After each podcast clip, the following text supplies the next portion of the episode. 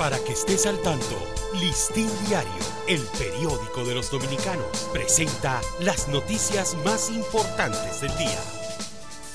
Buen día. Hoy es sábado 19 de agosto de 2023. Ministerio Público dice hubo prácticas corruptas en compra de mascarillas durante gestión del ex procurador Jan Alain.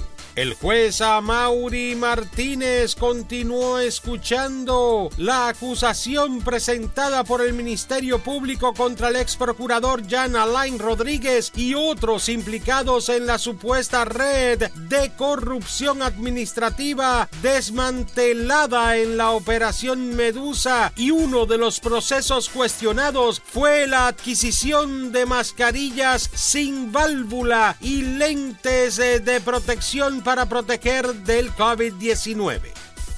INASIF realizará prueba de ADN para identificar cadáver de hombre fallecido durante explosión en San Cristóbal.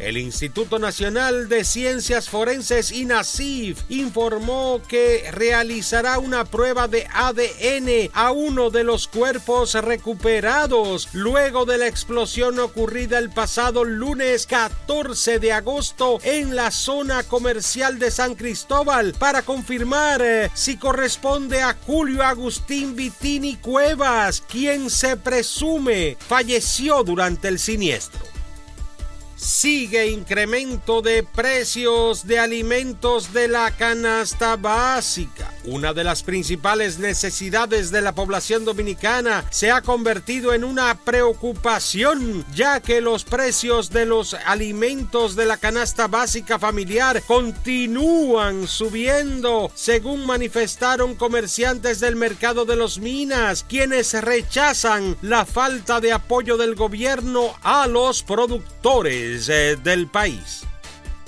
Remozan aceras eh, del cementerio Máximo Gómez. Las aceras internas del cementerio de la avenida Máximo Gómez están siendo remozadas por la alcaldía del Distrito Nacional. Desde la semana pasada revelaron quienes viven permanentemente de las labores que realizan en el Campo Santo como limpieza y pinturas de tumbas.